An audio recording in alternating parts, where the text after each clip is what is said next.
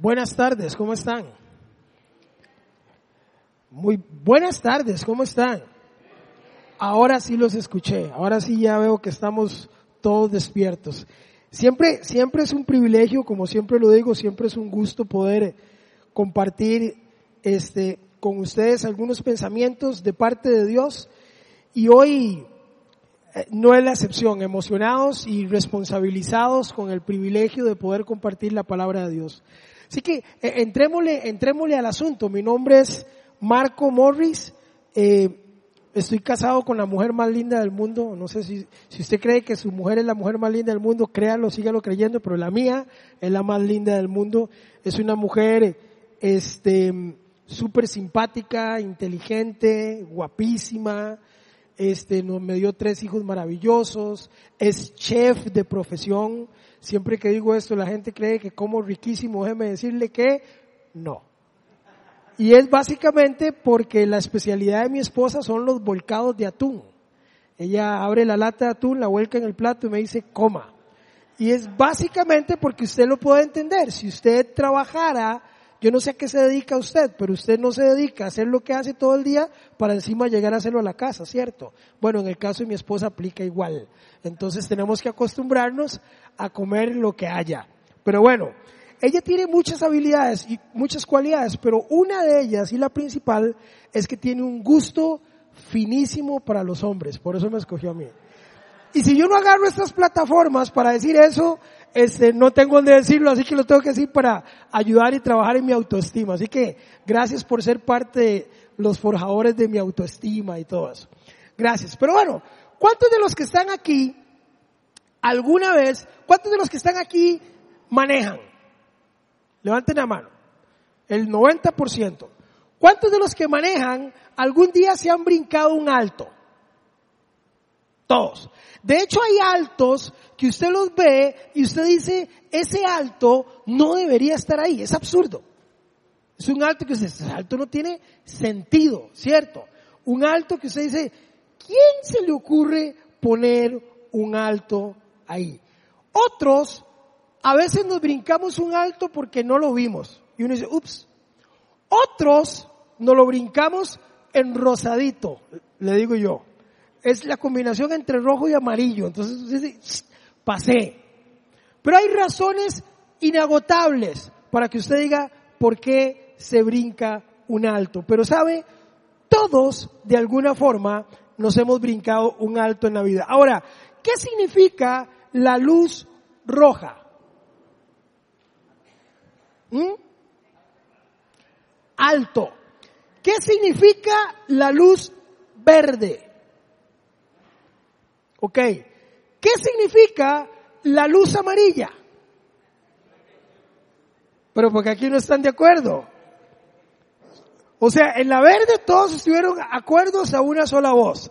En la roja todos estuvieron de acuerdo a una sola voz. En la amarilla cada uno tiene su propia versión de qué es lo que significa. Unos dijeron acelere, otros dijeron prevención, otros dijeron vaya deteniéndose, otros dijeron métale el acelerador. ¿Qué significa la luz amarilla? Y es interesante porque nosotros vivimos nuestra vida en amarillo. Pareciera que tenemos algunas veces claro que es verde, que es rojo, pero ese intermedio queda a la subjetividad, queda al criterio personal y decía un buen amigo, a veces el sentido común es el menos común de los sentidos. Porque da pie a que usted crea que ese alto debería estar ahí y otro diga, ese alto no debería estar ahí. Ahora, ¿sabe? Un alto, un no, tiene varias cosas. Yo tuve el privilegio de manejar en Estados Unidos. Yo no sé si usted ha tenido el privilegio de manejar en Estados Unidos. Es un chuzo. No hay huecos. Es raro porque nadie pita. Y uno dice, ¿será que los pitos están malos? Pues nadie pita. Es tan ordenado que usted llega a una esquina que tiene cuatro esquinas, valga la redundancia, y no hay un semáforo. Y usted dice, ¿cómo hacen? Si aquí con semáforo es un caos y ahí se llega y no hay semáforo. Y ese orden te desordena. Porque usted tiene que llegar y, ellos hacen que quien llegue primero pasa. Y entonces conforme van llegando, el que va llegando primero pasa. Pero es tan ordenado que, desactiva tu desorden latinoamericano. Entonces, ¿cuándo voy yo? ¿Cuándo voy yo? Se no sabe. No sabe. Es, es increíble. ¿Sabe? Yo manejaba en Estados Unidos y me detiene un oficial de tránsito. No debe ser sencillo un negro en un carro en Estados Unidos es digno de ser detenido, diría alguien por ahí. Pero él me detiene y él me dice esto en inglés. Él me dice, stop means stop. Eso significa alto, significa alto. Porque yo me llevé mi contexto latinoamericano a ese país y un alto lo convertí en un seda un alto lo convertí en una luz amarilla. Mi esposa les puede dar fe de eso, no porque lo hizo, sino porque ella sufrió la tragedia de ello. Cuando fue a hacer la prueba de la licencia, ella hizo el, el alto, ¿verdad? Y se quedó ahí y avanzó. Y cuando fuimos a recoger la prueba exitosa de manejo, le dijeron, no, porque usted no hizo el alto. Mira qué chichón nos dio. Pero alto significa alto.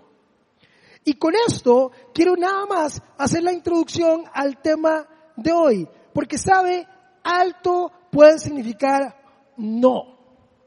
¿Y qué es cuando Dios dice no?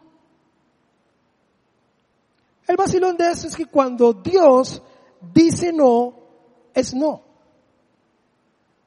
Pero nosotros a veces lo interpretamos como una luz amarilla.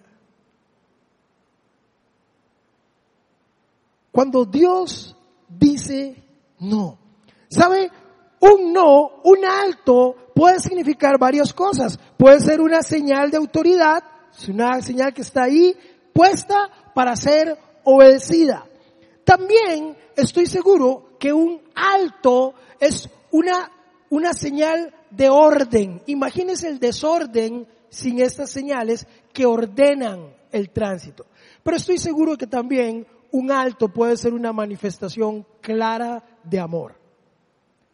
Alguien que no quiere que la gente se dañe o sufra accidentes. Así que un alto puede significar autoridad, un, puede, un alto puede significar orden y sin lugar a duda, un alto significa amor. Y nosotros necesitamos esa palabra no en organizaciones, en nuestra vida, en varios aspectos de nuestra vida. Veamos algo. Los no de Dios. Podemos poner la pantalla, por favor. Ahora, yo creo que es importante entender algo de cuando Dios dice no. Porque la palabra no es una de las principales palabras que nosotros aprendemos de niños.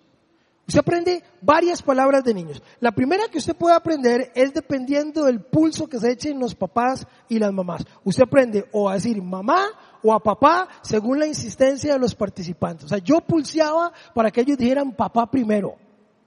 Entonces cada tiempo yo tenía papá, papá, y yo sé que Luz decía mamá, y la pulseaba a ver cuál decía primero. Es una de las primeras palabras que nos enseñan, papá o mamá. Otra de ellas es la palabra mío. Mío. De hecho, los hijos la aprenden súper bien porque pueden tener un juguete que lo usaron, lo dejaron tirado por allá, viene el vecinito, tiene el, juguete un mes de estar en la esquina del patio, pero apenas el chiquito lo toca, ¿qué hacen los chiquitos? Eso es mío. Y la tercera cosa que aprenden es no. No hable, no se siente, no toque, no corra, no entre ahí, no, no, no, no, no y no. Como hemos oído tantas veces la palabra no, nosotros podríamos creer que este no pasa por tres aspectos diferentes, por tres aspectos muy humanos. El primero podría ser, es que nosotros podríamos creer que hay una obsesión con el no. Y entonces que hay un no de majadería es que hay no de majaderías. Por ejemplo, hoy estaba en el automercado y, está el parqueo repleto. Entonces yo vengo dando la vuelta buscando, he dado como tres vueltas. Cuando estoy dando la vuelta, una señora, gracias a Dios, dice, Señor, usted me la envió. La señora se está montando en el carro, pero la señora está montando los paquetes. Ella monta los paquetes, se monta y digo yo, qué dicha, ya va a salir, vuelve a bajar, abre el paquete, saca un paquete de maní, vuelve a cerrar y yo estoy parqueado con una fila de gente atrás. Ella se mete, yo estoy esperando que ver las lucecitas de reverso donde ella ya las enciende para salir. Yo estoy ahí, pero nada, yo no sé si ella estaba revisando mensajes en el teléfono, pero la mujer no quería salir, la señora esta. Entonces el guarda, el oficial de seguridad, llega y se para así frente a ella y me hace, siga. Y yo tengo 20 minutos de estar esperando ese campo, tengo un montón de gente atrás que cuando yo avance, el que está atrás va a agarrar el campo de la señora. Ese es un no de majadería, perdóneme. Así que le dije, no, no me muevo. No me muevo. Y por dentro nada más dije botellita de Jerez por cualquier cosa que el oficial pudiese estar pensando. Simple precaución. Ya la señora salió, entré. Un no que usted podría decir, este señor no quiere que yo me parquee ahí por pura majadería. Eso es un no. También un no de temor que nos han infundado. Nos llevan a la playa, dice al mar no se meta. Entonces, ¿para qué me trajo? Y es un no infundado en el temor de alguien más que me lo traslada a mí y entonces sus no y sus temores los convierte en un no para mí, pero ese no no necesariamente aplica para mí porque posiblemente yo sí sé nadar y no le tengo miedo al mar, pero su temor me lo traslada a mí entonces me dice no. Y también hay un no de ignorancia que le decían a uno, no, no, no, no, no. Después de comer, usted tiene que hacer la siesta y descansar media hora. Y yo decía, pero qué raro si mis, mis amiguitos salen, comen, juegan y vomitan en el proceso y nadie se ha muerto.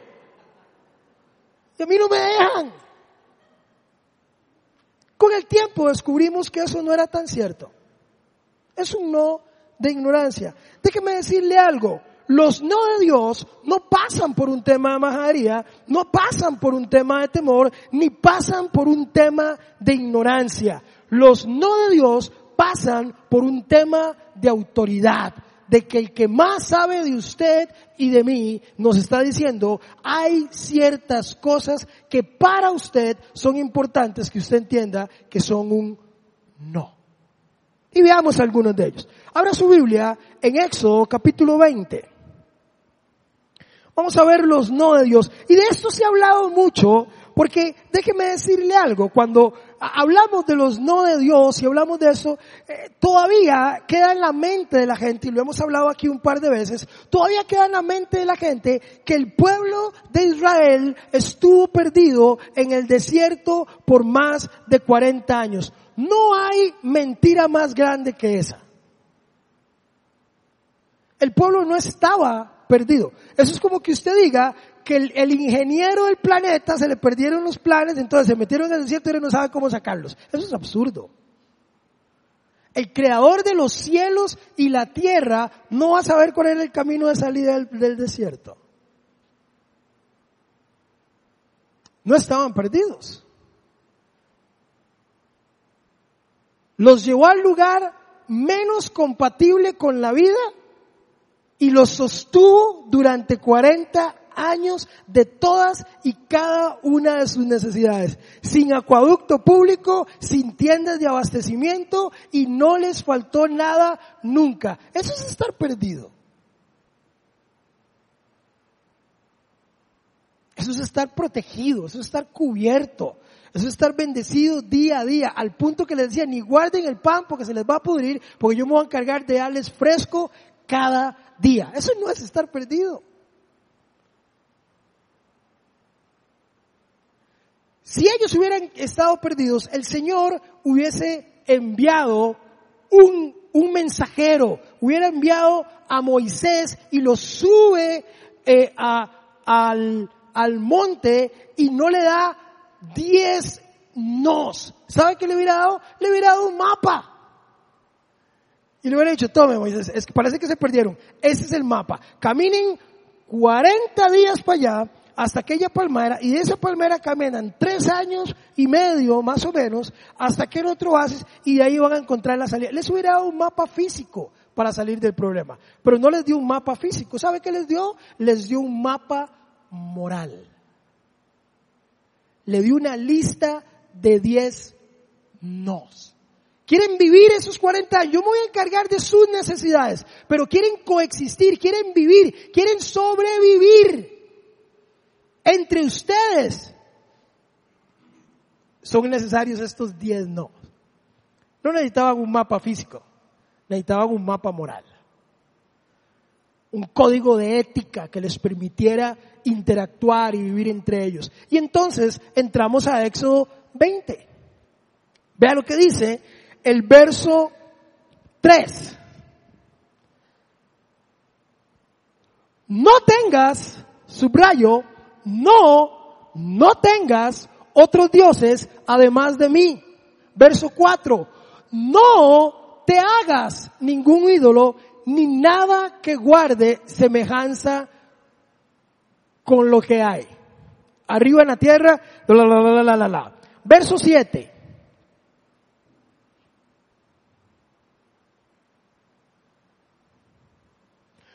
No pronuncies el nombre del Señor en vano. Vea lo que dice el verso 10. Ahí no dice no, pero vea lo que dice, pero el día séptimo será el día de reposo para honrar al Señor tu Dios. No hagas en ese día ningún trabajo. En otras palabras, descansa. Es un no de Dios. Vea el 12, verso 12.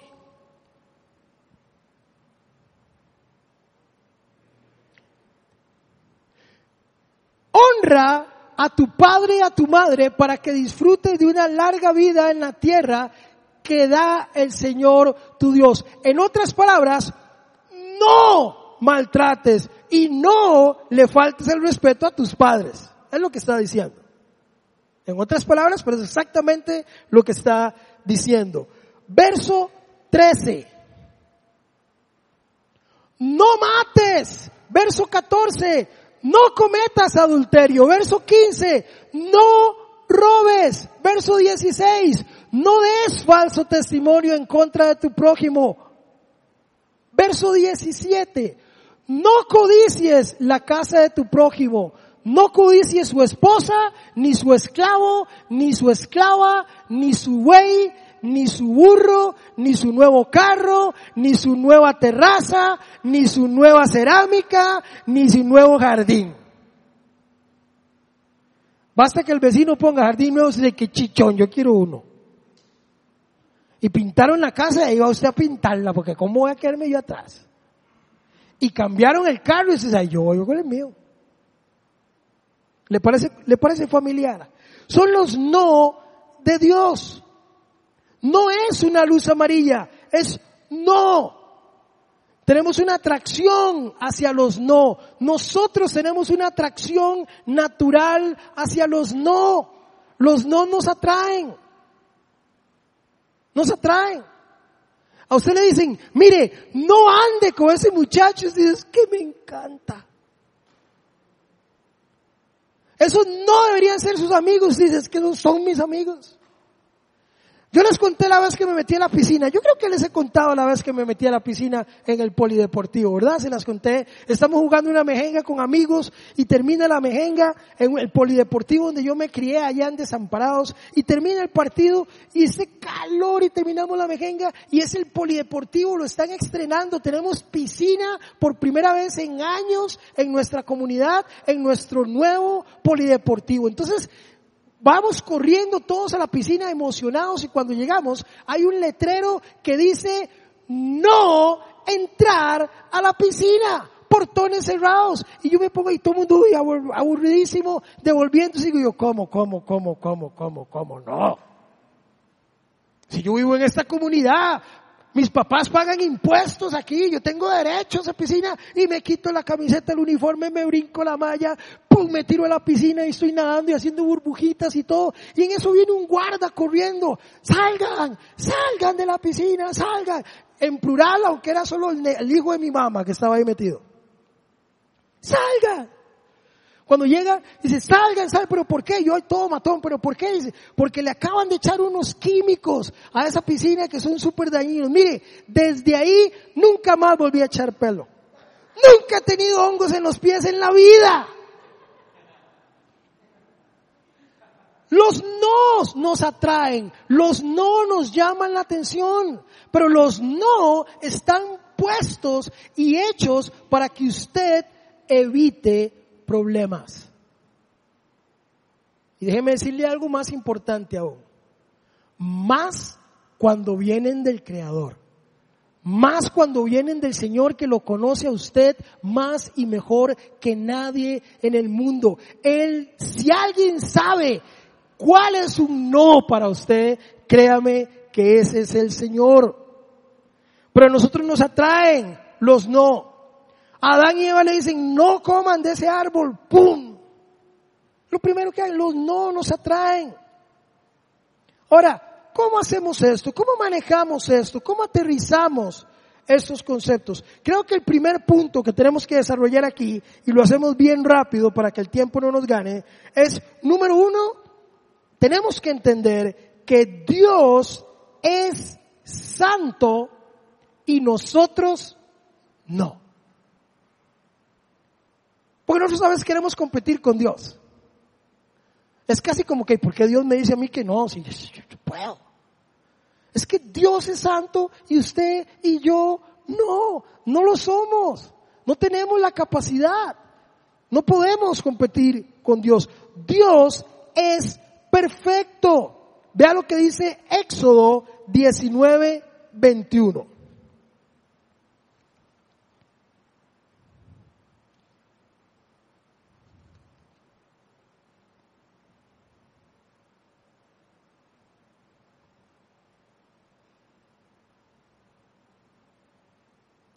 Vea lo que dice.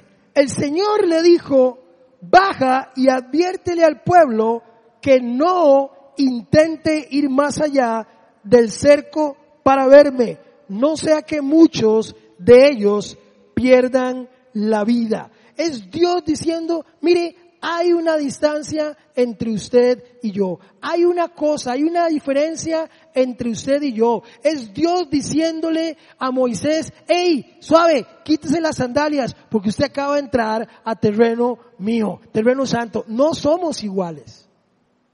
No somos iguales. No intente ser como yo. No somos iguales. Yo soy santo, usted no. Yo soy bueno, Usted no es lo que está diciendo el Señor. Está diciendo, hay una divinidad en mí que ustedes no pueden entender. Por eso Moisés le dice, quítate tus zapatos. Es Dios diciéndonos, yo sé, ustedes no saben. Yo puedo, ustedes no pueden. Es ese, no entren a la cocina porque se queman. Hay una diferencia entre usted y yo. Vea lo que dice Isaías 53, 6.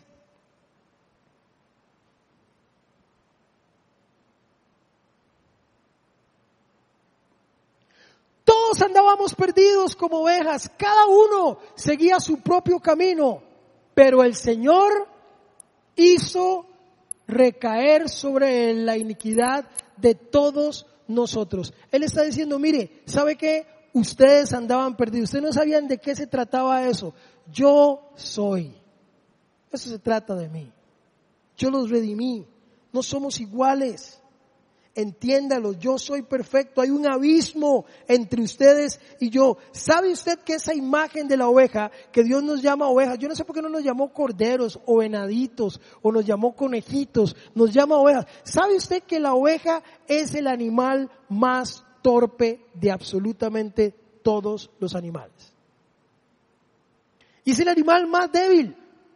Usted puede poner, ojo, usted puede poner un león contra 100 ovejas ¿Y quién gana? Usted puede poner mil ovejas y no puede encontrar león. Usted puede poner un millón de ovejas y lo único que el león necesita es tiempo. Pero un millón de ovejas, aunque se pongan de acuerdo y coman y, hagan ejercicio, no pueden derrotar a un león. Por eso el Señor dice, ustedes son ovejas, ustedes no pueden. Ustedes no tienen, en ustedes no habita la capacidad. Por eso se trata de mí. Por eso yo soy el pastor de las ovejas. Por eso yo soy el buen pastor. Y cuando nosotros entendemos eso, estamos entendiendo que el no viene de alguien que sabe y nos conoce a la perfección. Sabe de qué estamos hechos. Sabe de qué material estamos hechos y lo frágiles y blandos que usted y yo podemos ser. Vea lo que dice Éxodo 19.4. Me encanta lo que dice Éxodo 19.4. Estamos ahí mismo. Vea lo que dice Éxodo 19.4. Ustedes son testigos de lo que hice en Egipto y de que los, ¿qué dice? De que los he traído hacia mí. Es un éxodo de nosotros a Él. No es Él viniendo a nosotros, es, es un éxodo de mi mente a la suya, es un éxodo de mi estilo de vida al estilo de vida de Él. Él es Él que me está trayendo a mí. No es un éxodo del desierto a la tierra prometida, es un éxodo de nosotros, de nuestro pecado, de nuestra incompetencia hacia Él. Es lo que está diciendo. Ustedes son testigos de que los hice con Egipto y que de los he traído hacia mí como sobre alas de águila. Ese es el Señor. Eso se trata de Él, no se trata de nosotros. En ninguna circunstancia se trata de nosotros. La segunda cosa que nosotros tenemos que entender es, primero, Dios es santo, nosotros no. Dios puede, nosotros no. Él tiene la capacidad, en nosotros no habita esa capacidad. La segunda cosa es, Dios quiere obediencia de nosotros. ¿Qué espera usted de sus hijos cuando usted le dice no? ¿Qué espera?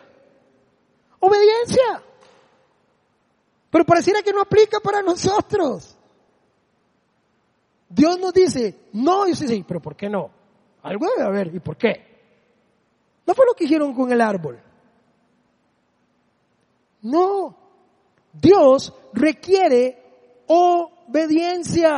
El Señor nos llama por nombre. Éxodo 19, 3.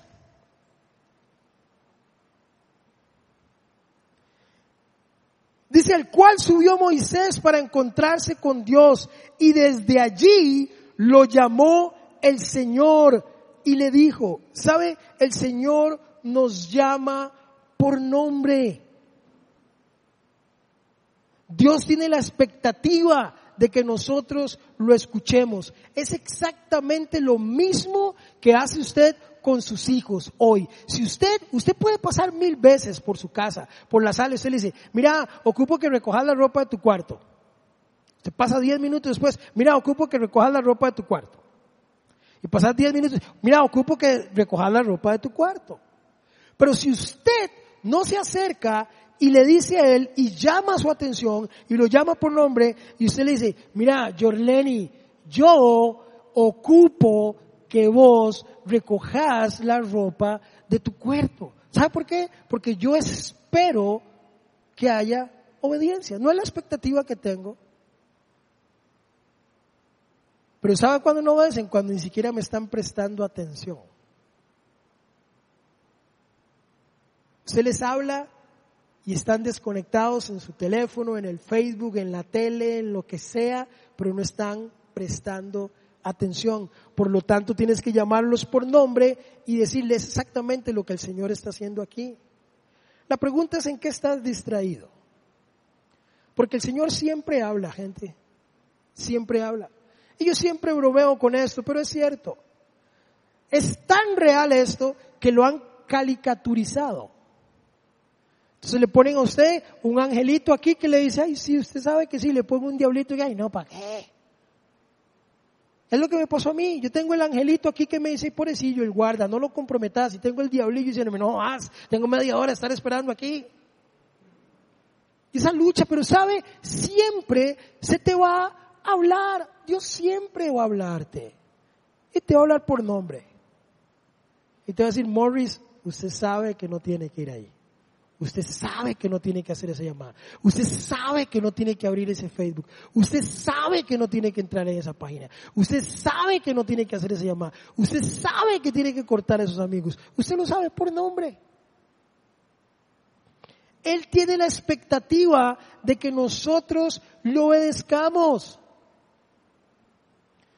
Vea lo que dice el capítulo 20, verso 1. Éxodo 20, verso 1. Me encanta porque en dos frases lo dice. Ahí empieza, dice, Dios habló. Wow. La primera vez que esto me pegó a mí durísimo y me impactó fue hace muchos años. Tenía como 12 o 13 años en la, en la 13, 14 años, en la época donde me venía criando con amigos eh, contemporáneos, etcétera, y se dio esa, esa ola de que los compañerillas empiecen a cumplir 15 años y a todo el mundo se lo celebran los 15 años. Y yo vengo de un contexto, de una familia que no fuimos de raíz católica, fuimos protestantes toda la vida. O sea, nunca, yo nunca conocí el, el sistema eclesial o digamos, eh, eh, católico, nunca la homilía, nunca conocí, nunca llevé un catecismo, etcétera. Entonces, yo siempre andaba desfasado. Siempre que iba a misa, un 15 años, yo siempre andaba desfasado. Cuando ya todo el mundo se, se hincaba, yo estaba de pie. Cuando ya yo me hincaba, todo el mundo se ponía de pie y andaba perdiditico porque no, no sabía, no sabía el, el, el, lo que eso conllevaba.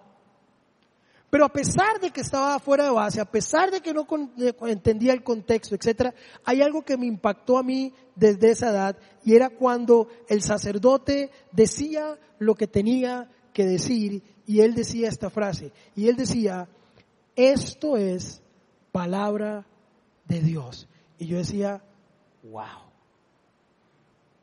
Dios está hablando. Déjeme decirle algo, cuando Dios habla, usted y yo tenemos que escuchar. Cuando Dios tiene algo que decir, es mejor que usted y yo prestemos atención. Porque cuando cualquiera puede decir está bien, pero cuando Dios tiene algo que decir, cuando dice Dios habló, cuando Dios abre su boca, usted y yo es mejor que prestemos atención y digamos, Señor, ¿qué quieres decirme?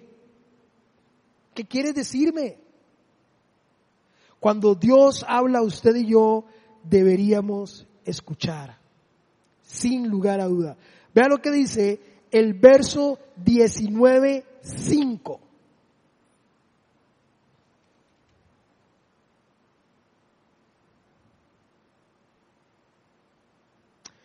Dice, si ahora ustedes me son del todo obedientes y cumplen mi pacto, serán mi propiedad exclusiva entre todas las naciones, aunque toda la tierra me pertenece. Vean lo que está diciendo. Toda la tierra me pertenece, todo lo que hay es mío. Pero si ustedes me obedecen, van a ser mi preferencia, van a ser mi pueblo escogido, van a ser mi propiedad exclusiva. Eso es lo que dice el Señor. Él espera obediencia. Pero sabe, Obediencia significa inclinar mi oído. La obediencia está total y absolutamente ligada a escuchar. Yo no puedo obedecer si no escucho. Es imposible. Es imposible que yo obedezca si no escucho. Pero vea lo que dice el verso, capítulo 19, verso 8, que nos refleja mucho a usted y a mí. Y dice, y todo el pueblo respondió a una sola voz. Cumpliremos con todo lo que el Señor nos ha ordenado. ¡Qué mentirosos! Meses después estaban haciendo un becerro de oro y haciendo loco. De esos diez, no. Es más, el único mandamiento que habían cumplido fue el de vayan y reproduzcanse. Ese lo cumplieron, pero al dedillo. En ese no fallaron. Fue el único. Porque usted y yo somos igual.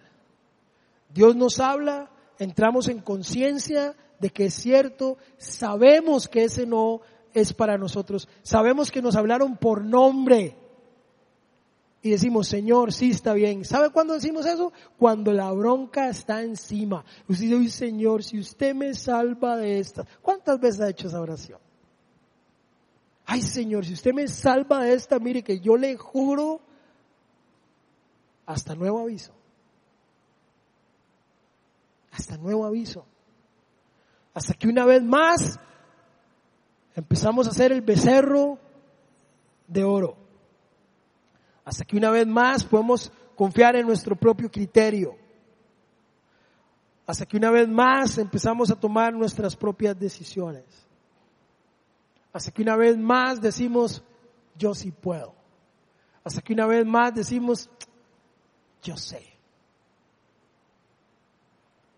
Eso me recuerda al libro de Max Lucado, cuando contaba la historia de cuando era niño Contaba la historia Max Lucado que él era un niño que siempre lo llevaban a la iglesia, un niño inquieto, impaciente, se movía para todos lados. Su papá, un hombre grande, mecánico de profesión, tosco. El papá siempre decidió, al ver a Max Lucado correr por la iglesia, etcétera, él siempre decía, bueno, una vez que empieza el servicio, el papá lo tomaba con sus manos grandotas así y lo sentaba en su regazo a Max Lucado ahí y lo tenía afianzado ahí hasta que terminara el servicio. Asumo que no había ministerio pastoral infantil donde hacemos de cada hora de la semana la mejor hora de la semana para su hijo. Eso fue un eslogan y sonó como a cliché, pero es cierto.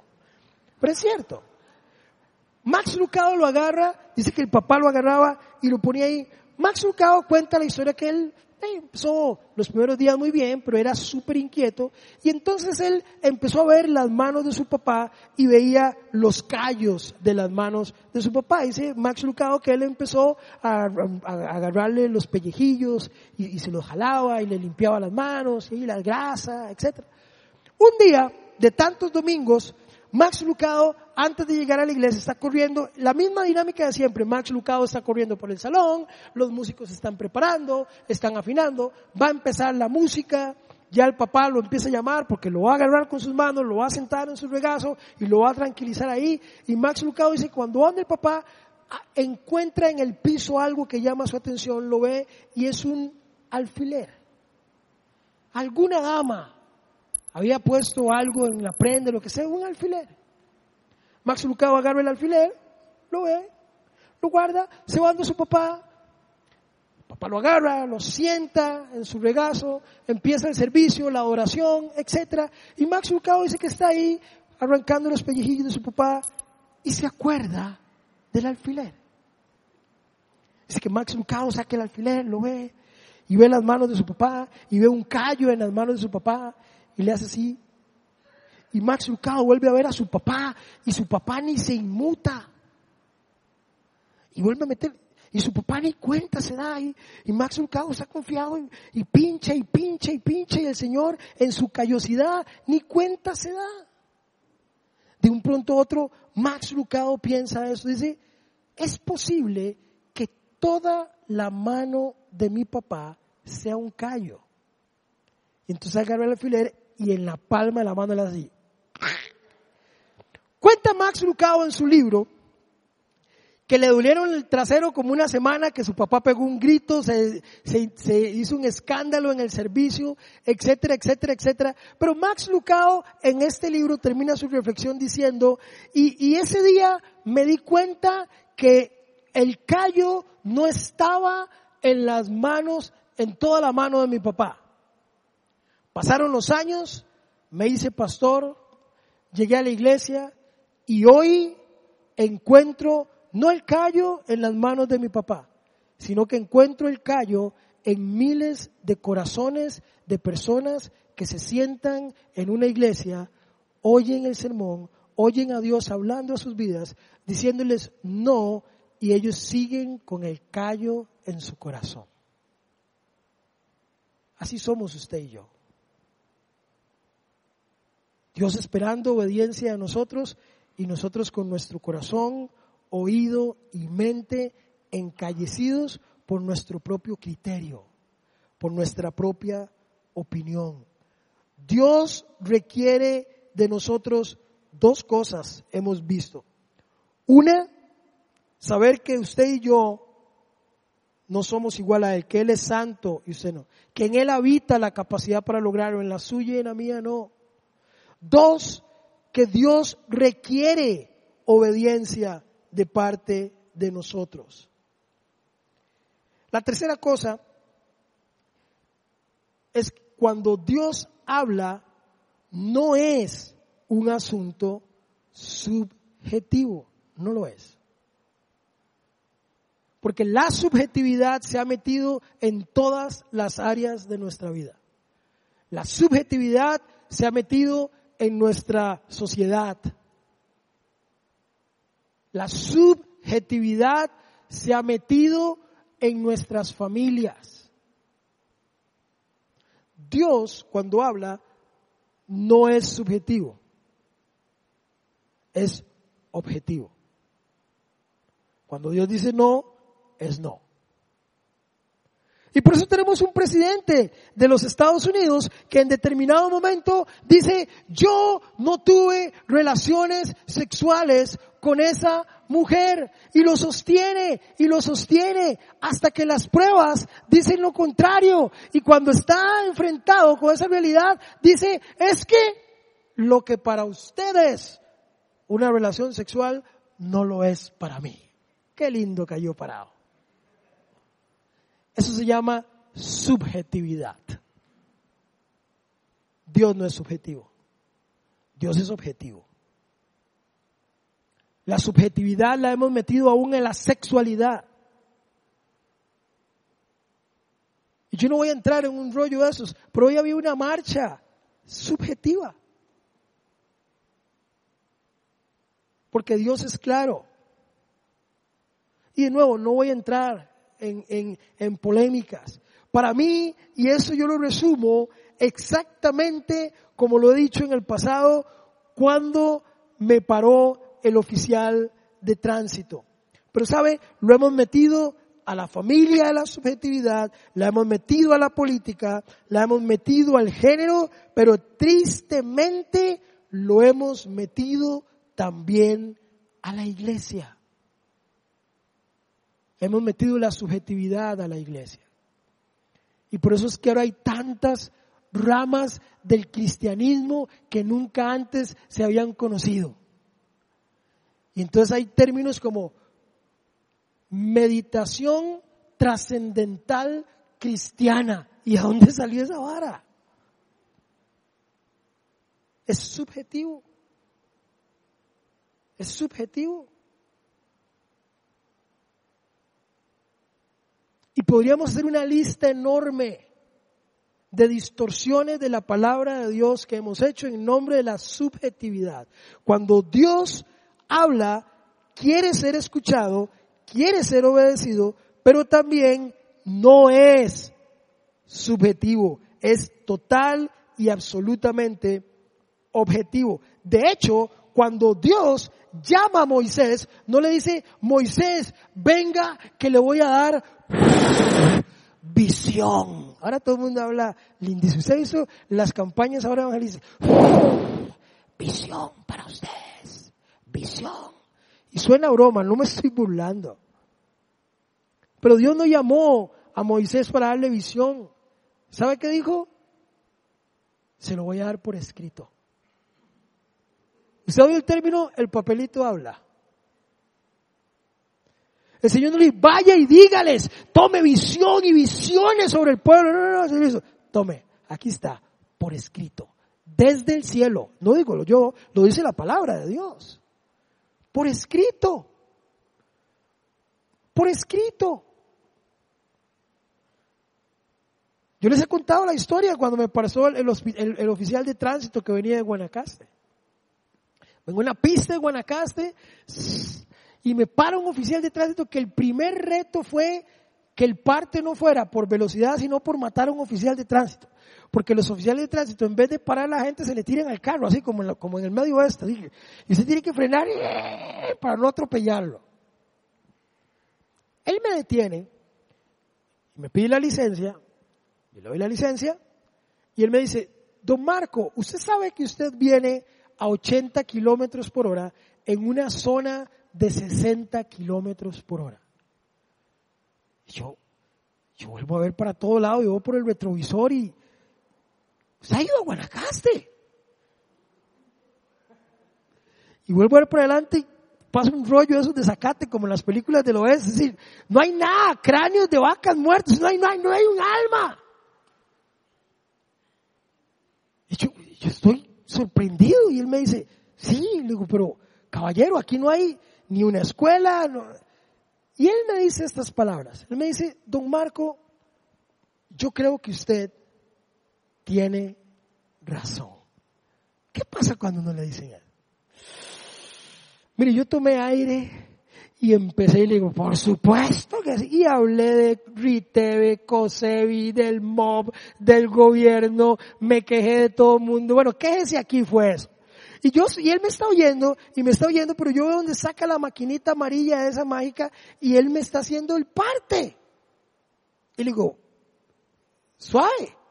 Usted me dice que está de acuerdo conmigo y me sigue haciendo el parte y me, y me dice esto. Me dice, no, Marco, de hecho, estoy de acuerdo con usted. Yo creo que usted tiene razón. Yo creo que esta calle está mal marcada. De hecho, voy a hacer un reporte de eso, pero yo tengo que hacerle el parte. Le digo, pero ¿por qué? Y él me dice esto. Don Marco, ¿qué dice ahí? Y vuelvo a ver, y hay una señal que dice 60 kilómetros por hora. ¡Qué chicha! Él lo que me estaba diciendo, en sus propias palabras, es, yo estoy de acuerdo con usted. De hecho, usted tiene razón. Pero eso no se trata de lo que usted piense, de lo que yo piense, sino se trata, ¿qué dice ahí? Y eso es riquísimo porque mira cuando lo uso con mi hijo de 17 años, me encanta verle la cara. También digo botellita de Jerez por cualquier cosa. Porque yo le digo, yo trato de explicarle a él que hay cosas que yo puedo compartir con alguien o alguien puede compartir conmigo y yo, Marco Morris, puedo decir, brother, vos sabes que yo creo que tenés razón. Pero mi obligación y mi responsabilidad es ambos ir aquí a ver si Dios dice lo mismo. Porque no se trata de lo que vos digas o lo que yo diga, es ¿qué dice aquí? Era lo que el oficial estaba diciendo. Claro, yo estoy de acuerdo. Claro que eso no tiene sentido. Pero ¿qué dice ahí? No es, no es para nada subjetivo. No lo es. No lo es. Ni pretende serlo. Por eso me encantaba un chico que yo atendía hace muchos años. Y él me decía siempre esta frase. Él me decía, Morris, ¿sabe qué? Yo no tengo problema,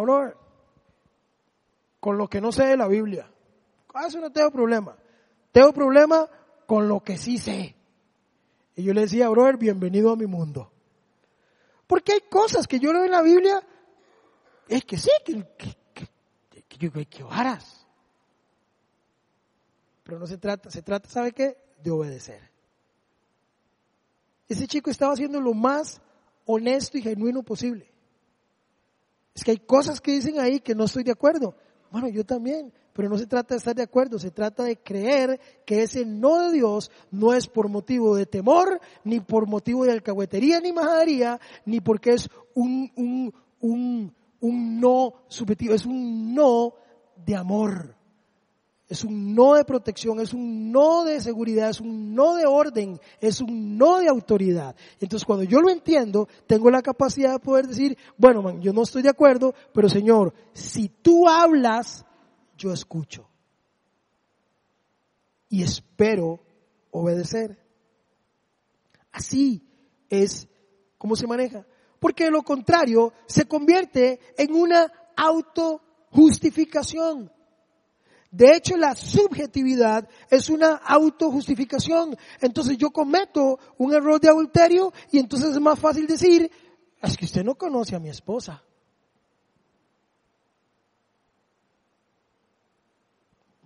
Y me robo algo el trabajo, es que usted no sabe los usureros que eran esa gente, si no agarra uno algo, no agarra nada. Eso es subjetivo. Porque la subjetividad lo único que hace es alimentar la autojustificación. Y por último, y con esto termino,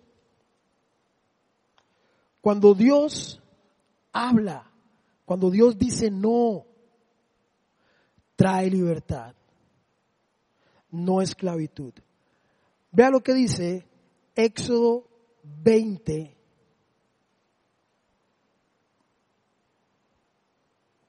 verso 2. Dice, yo soy el Señor tu Dios, que te saqué de Egipto, del país donde eras, ¿qué? Esclavo.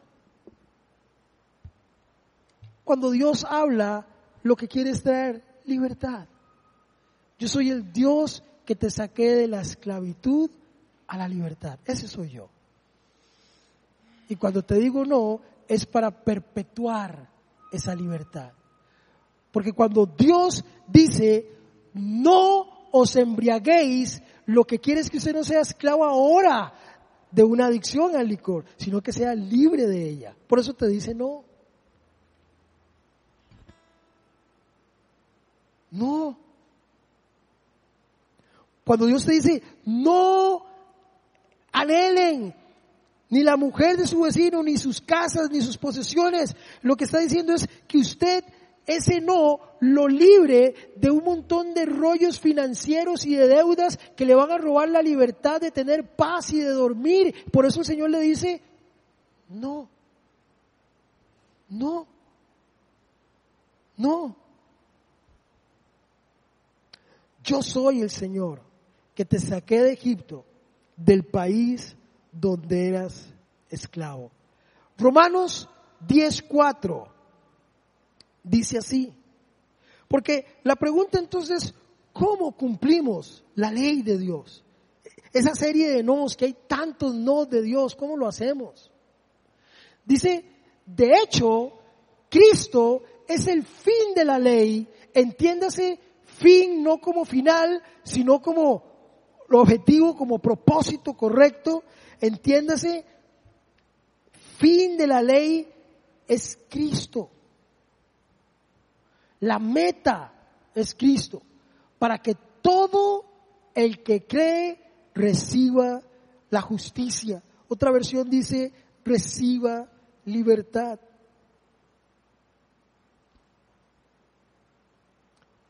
Mucha gente todavía sigue diciendo que es que el Antiguo Testamento era la ley, y ahora nosotros estamos bajo la gracia. Y eso no de Dios, era bajo otro contexto de ley, donde todo era más rígido y era otro tiempo, era el Antiguo Testamento. Jesús vino a traer libertad. Déjeme decirle algo, el Señor Jesús no vino a arralar ni a hacer más débil la ley, más bien vino a fortalecerla. De hecho, Él dijo, yo no vine a claudicar, vine a que se cumpla. Y si usted cree que el Señor más bien lo que hizo fue arralar, la fe está equivocado. Vea lo que dice Mateo, y con eso terminamos, Mateo 5:17.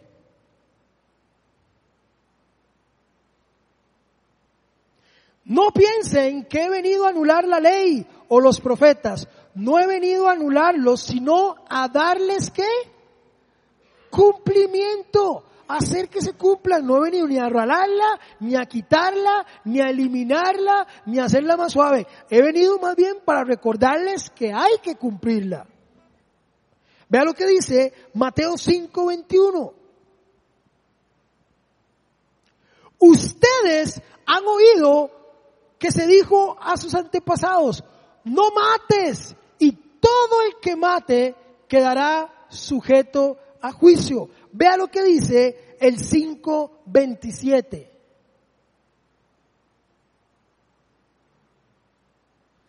Ustedes han oído que se dijo, no cometas adulterio. Dale a la que, la que sigue.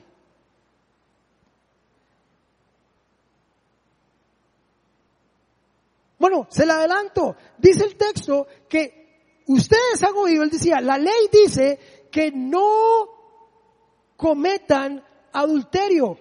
Yo les digo que con solo que piensen, ¿eso es arralarla o más bien ponerla más difícil? ¿Mm? Ustedes han oído que se dijo, no cometas adulterio, pero yo les digo que cualquiera que mira a una mujer, wow. Antes era el acto, era la decisión, ahora con solo que lo piense, papi. Déjeme decirle, eso no es bajarle tres grados a la ley. Eso más bien es ponerla en perspectiva y ponernos la más difícil. Cuando Dios habla, cuando Dios dice no, Él pretende traer libertad. Póngase en pie, por favor.